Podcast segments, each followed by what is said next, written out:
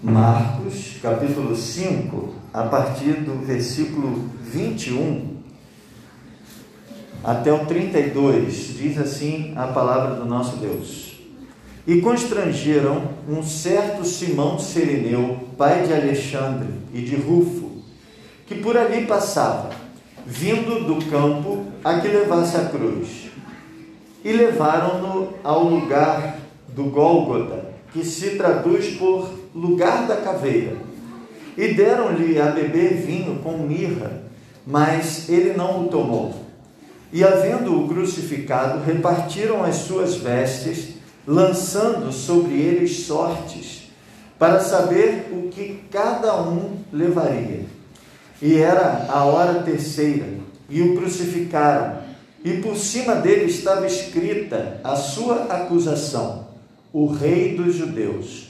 E crucificaram com ele dois salteadores, um à sua direita e outro à esquerda. E cumpriu-se a escritura que diz: E com os malfeitores foi contado.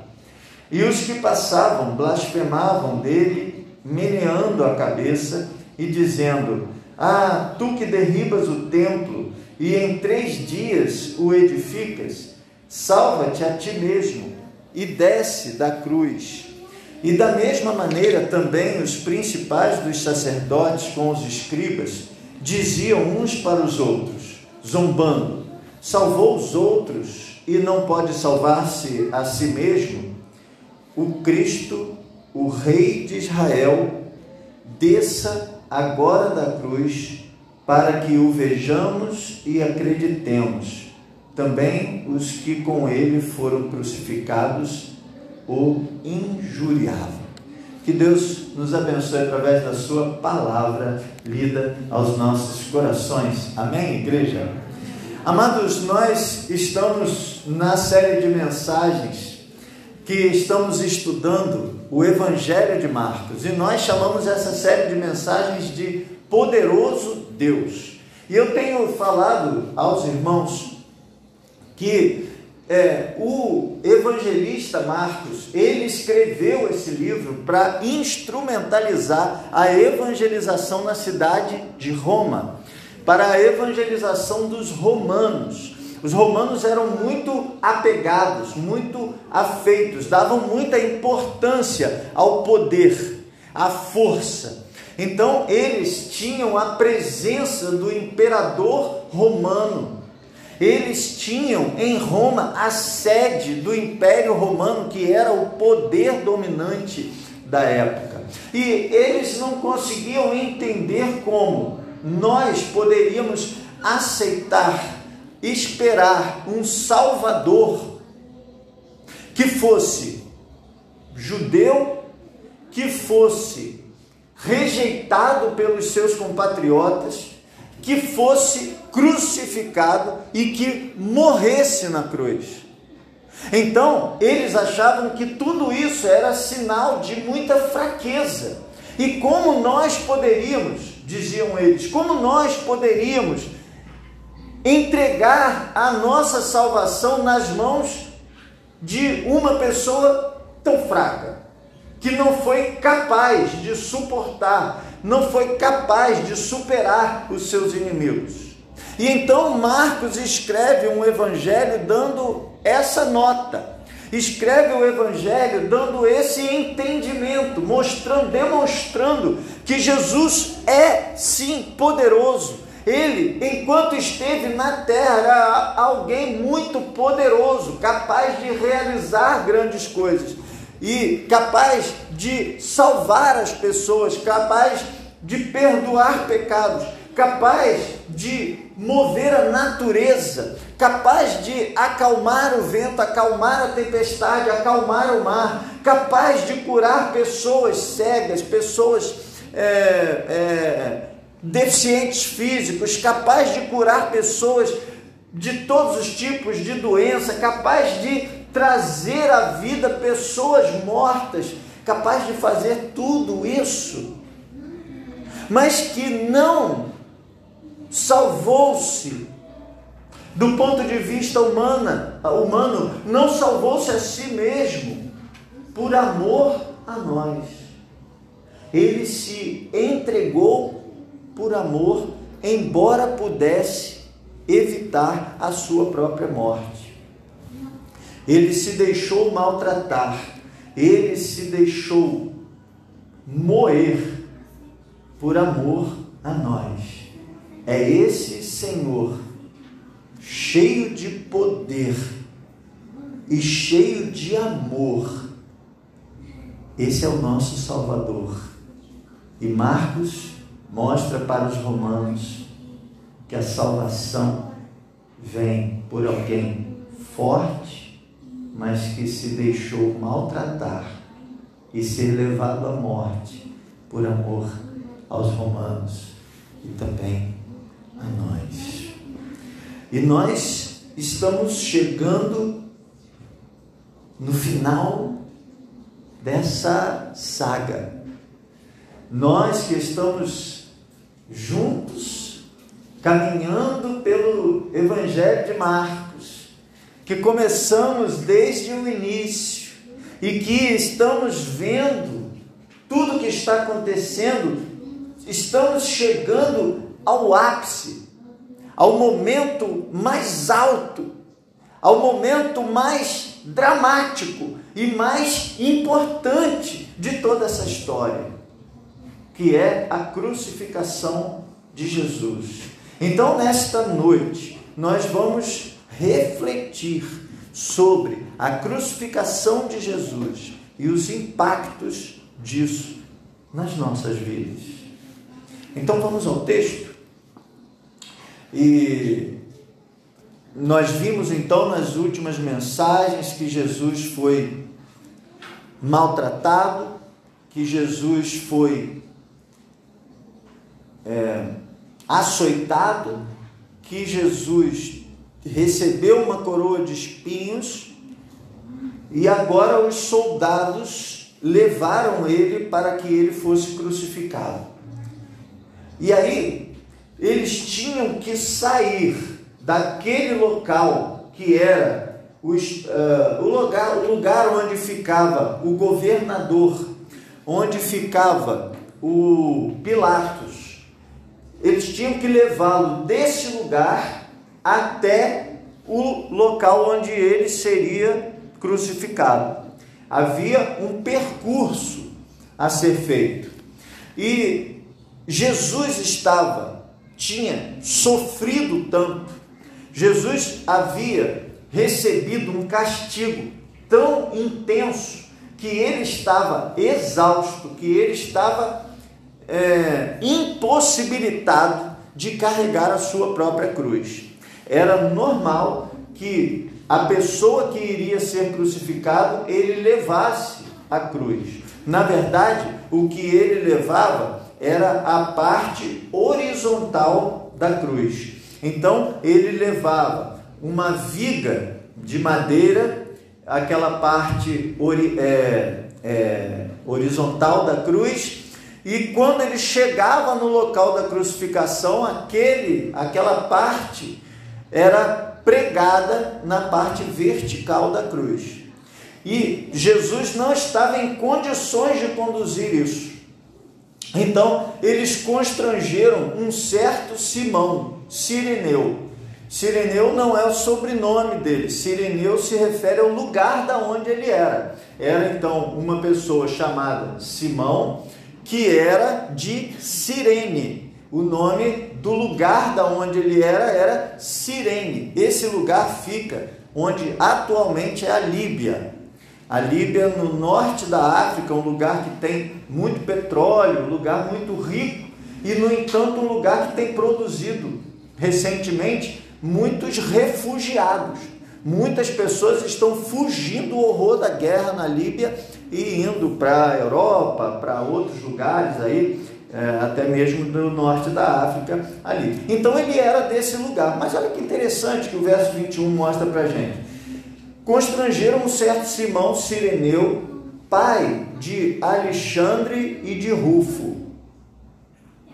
Mas por que, que ele faz questão de dizer quem eram os filhos desse Simão Sereneu. Talvez algum dos irmãos possa se lembrar disso, porque aqui tem uma intertextualidade com Romanos. Talvez você se lembre, eu vou refrescar a sua memória, que quando a gente estudou Romanos, lá na série de mensagens, o quinto evangelho, quando nós falamos no capítulo 16, verso 13, ou seja, no finalzinho, lá na, quando ele faz aquele a dedicatória final da carta aos Romanos, ele menciona o nome de várias pessoas e ele menciona o nome de Rufo. Então, lá Romanos 16, verso 13, se você quiser abrir para conferir, fique à vontade. Romanos 16, verso 13. Uma das pessoas que era da igreja de Roma recebeu a saudação de Paulo e certamente é esse aqui, filho de Simão, o Sirineu. O que eu quero dizer com isso é o mesmo que eu disse lá em Romanos 16, 13. Você pode ir lá achar a mensagem no nosso, no nosso canal do YouTube e você vai ver que eu falei isso lá. Que esse homem foi constrangido. Ele não fez isso por boa vontade. Ele não fez isso porque ele quis. Ele ia passando na hora, eu penso que devia ser uma pessoa forte, né? E aí os soldados que viram que Jesus não daria conta de carregar a sua própria cruz, constrangeram esse homem a carregar a cruz para Cristo. Ou seja, ele fez isso, foi imposto que ele fizesse isso. E ele faz isso, leva a cruz de Cristo, mesmo a contragosto, mas entrou em contato com Cristo. Certamente isso transformou a sua vida. Entrar em contato com Cristo é uma experiência transformadora. E agora, esse homem passa a ter uma família, uma vida com Cristo, passa a ser um cristão. Ele, naquele primeiro momento, carrega a cruz, porque foi obrigado, mas certamente, ao carregar a cruz, ao olhar nos olhos de Jesus, ao ver tanto amor nos olhos de Jesus, esse homem tem uma experiência ali com Cristo e certamente a partir disso se torna um cristão e os seus filhos dão continuidade. Como é lindo nós pensarmos que aquilo que acontece conosco tem efeitos nas gerações seguintes. Quantas vezes uma pessoa que não tinha um contato assim mais direto com Cristo, entra em contato com Cristo, recebe a Cristo como seu Salvador e os seus filhos, seus netos, as suas próximas gerações vão também convivendo com Cristo, vão também tendo a oportunidade de conhecerem a Cristo e de serem abençoados por Ele. Levar a cruz não é sinônimo de coisa desagradável. Levar a cruz é sinônimo de ter experiência, relacionamento com Cristo. O nosso relacionamento se intensifica com Cristo, muitas vezes quando nós estamos levando uma cruz que nem é nossa. Verso 22: E levaram-no ao lugar do Gólgota, que se traduz por lugar da caveira. E aí, assim, eu vi comentaristas dizendo assim: é possível que esse lugar fosse chamado de lugar da caveira, porque era um lugar onde se é, fazia o martírio de pessoas, pessoas eram crucificadas normalmente naquele lugar, e aí os crânios ficavam por ali. Mas não tem muito embasamento isso, porque normalmente quando as pessoas morriam na cruz, eles eram levados para a geena, que era a lixeira, o lixão daquele lugar, e, e esses corpos eram então incinerados lá. Por isso, inclusive, que Jesus menciona sobre isso, chamando esse lugar, nós entendemos o inferno, o lugar onde o bicho nunca morre e o fogo nunca se apaga, então é depois da morte ficar sofrendo. Então, provavelmente é por causa do aspecto do, do relevo do lugar.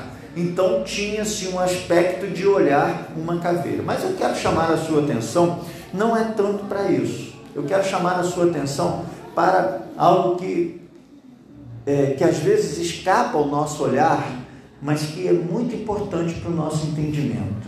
Aqui tem uma comparação com o que aconteceu com Abraão e Isaac. Você se lembra que Deus chama Abraão e diz para ele assim: Abraão, é, eu quero que você sacrifique o seu único filho e pegue o seu filho e vá para um lugar que eu vou te mostrar. E o nome desse lugar era. Qual era o nome desse lugar? Onde Abraão levou seu filho Isaac para é, o sacrifício. Monte Moriá. Então, Moriá era o nome dessa região próxima de Jerusalém. Então, é, esse lugar o Gólgota era um monte em Moriá. Está entendendo? Olha o paralelo que nós temos aqui. Abraão, isso está lá em Gênesis capítulo 22. Abraão pega o seu filho e leva para o monte Moriá. Sobe ao monte. Quando ele chega lá em cima, o seu filho pergunta assim: Pai, eu estou vendo aqui o cutelo, a lenha e o fogo, mas onde está o animal que vai ser sacrificado? Você se lembra qual foi a resposta que Abraão deu a ele? Deus proverá. Jeová girei. Deus proverá. Deus proverá sacrifício para si. E aí, eles olham para o lado e veem agora um carneiro amarrado pelos chifres, e eles então pegam aquele carneiro e realizam o sacrifício.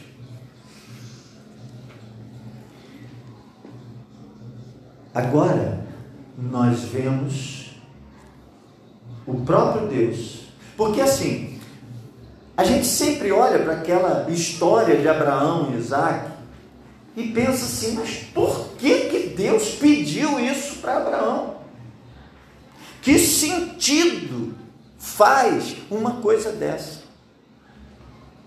O que Deus está mostrando para nós é o que Ele faria muitos anos depois.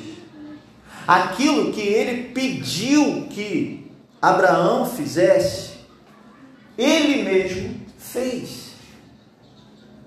Ele pediu: olha, vai lá, leva o seu filho em sacrifício.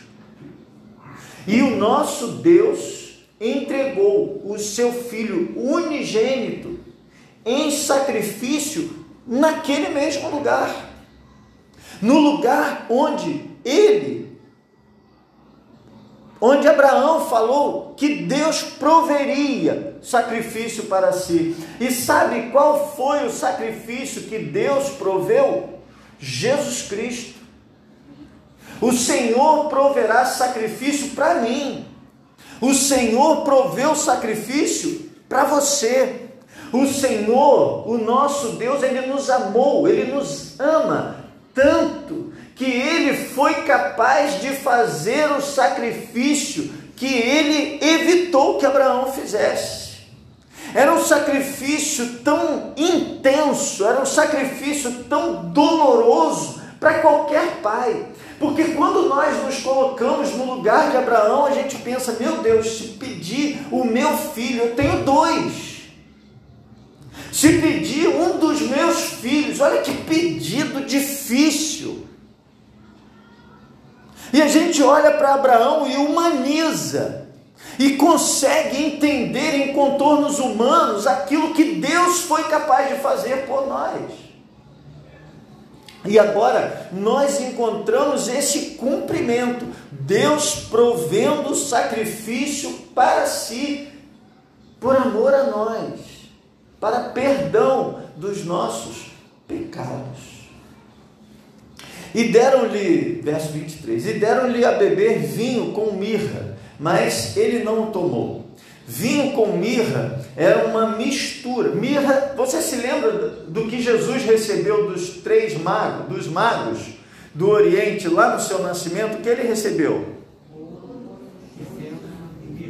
Lembra que ele recebeu mirra? No seu nascimento ele recebeu mirra. Agora na sua crucificação eles, eles também oferecem mirra para ele. Essa mirra era um, uma, uma, um, um óleo aromático, era usado para fazer perfume. Mas quando você pegava esse perfume e misturava com vinho, ele tinha um efeito entorpecente. Então era normal oferecer isso às pessoas que estavam passando pela crucificação para que pudesse amenizar a sua dor. Mas o nosso Jesus não queria sua dor amenizada. Isso aqui Marcos está mostrando para nós, mostrando para os romanos primeiro, mas para nós também, que o nosso Senhor Jesus aceitou beber até a última gota de sofrimento por amor a nós. Ele rejeitou, ele não tomou. Verso 24: E havendo crucificado, agora eles o penduraram na cruz, aquilo tudo, repartiram as suas vestes, lançando sobre eles sortes para saber o que cada um levaria. Então, os soldados não estavam nem envolvidos com aquilo tudo que estava acontecendo. Para eles, aquilo era uma coisa corriqueira, normal. Essa era a ação deles. Vamos aqui pegar e dividir as coisas deles. Aí você um fica com a capa, o outro fica com a túnica, o outro fica com as sandálias. Vamos dividir aqui, vamos jogar um dado para a gente ver quem vai ficar com o quê. Levando, porque porque quando a gente olha para a crucificação de Jesus, tem gente que não dá a mínima. Tem gente que está totalmente alheio a esse grande gesto de amor. É um gesto tão grande, tão extraordinário, tão maravilhoso, que eu não sei como alguém consegue não perceber, não se emocionar com esse grande gesto de amor de Deus por nós, de Jesus por nós. Verso 25: E era a hora terceira, e o crucificaram. Por cima dele estava escrita a sua acusação: o Rei dos Judeus. Eu quero juntar esse verso 26 com o verso 32. Olha o 26 diz: por cima dele estava escrita a sua acusação, o rei dos judeus. Olha no 32 do que que ele vai ser chamado pelos principais sacerdotes e os escribas. O Cristo, o rei de Israel. Então, ele foi chamado de rei pelos romanos. Ele foi chamado de rei pelos judeus. Porque, na verdade, ele é rei. Mas eles chamavam Jesus de rei numa atitude de escárnio, numa atitude de zombaria. Eles chamavam a Jesus de rei. E Marcos, ele certamente faz questão de colocar isso aqui para fazer uma menção para os seus leitores romanos de que Jesus era um rei, o melhor rei que alguém pode ter.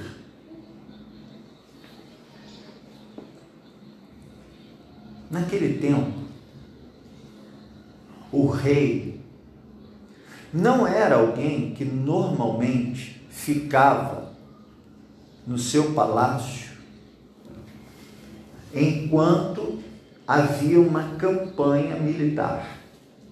Era esperado que o rei estivesse no campo de batalha, no fronte, junto com os seus melhores soldados.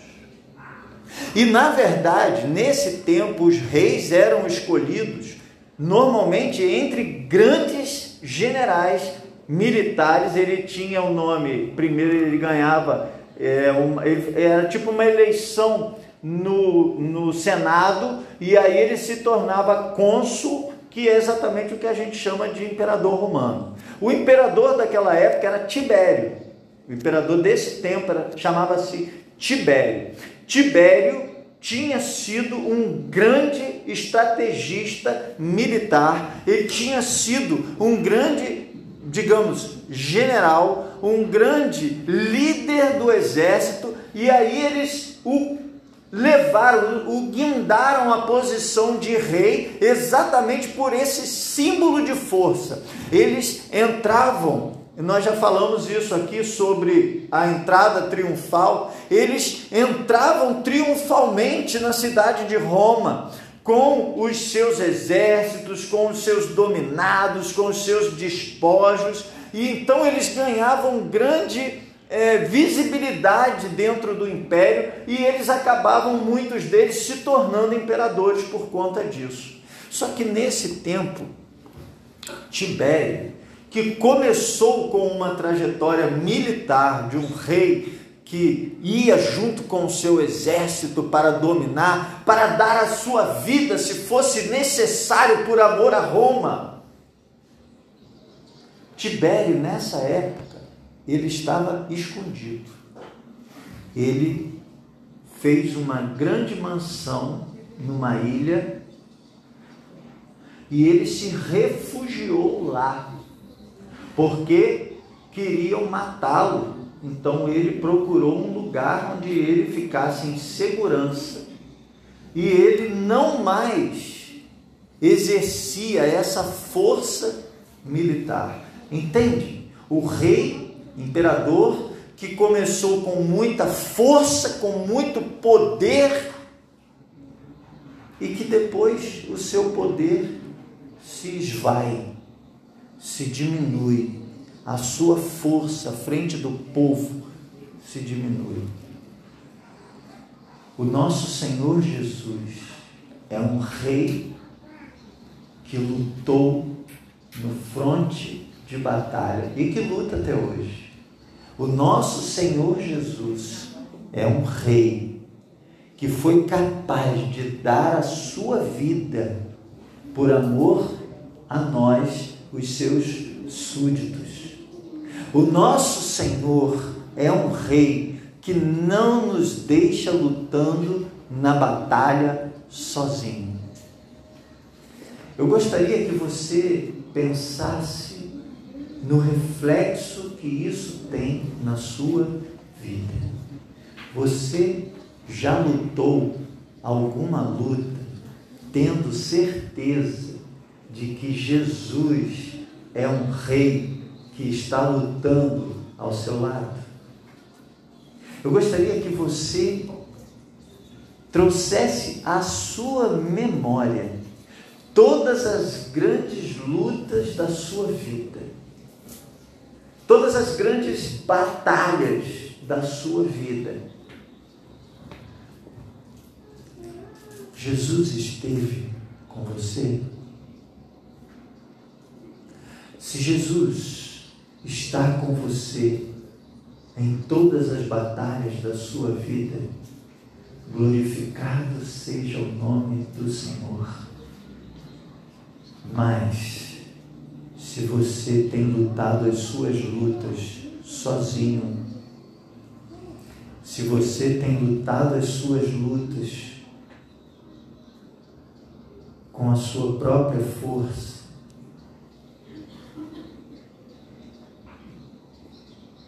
está na hora de receber a Jesus como Rei e Senhor da sua vida, para que Ele possa ser o Senhor dos exércitos, o Rei dos reis na sua vida. Feche seus olhos, entregue seu coração a Jesus e fale com Ele, Senhor. Eu entrego minha vida em tuas mãos, para que o Senhor Jesus seja o Rei absoluto do meu viver.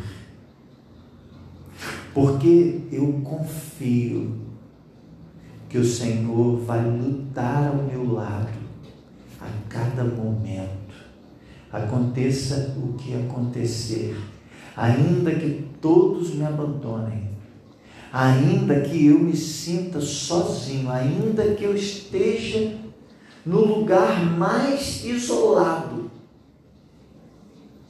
o Senhor estará lutando ao meu lado, porque eu creio que o Senhor não me abandonará nunca, porque eu te recebo como Rei e Senhor da minha vida, em nome de Jesus.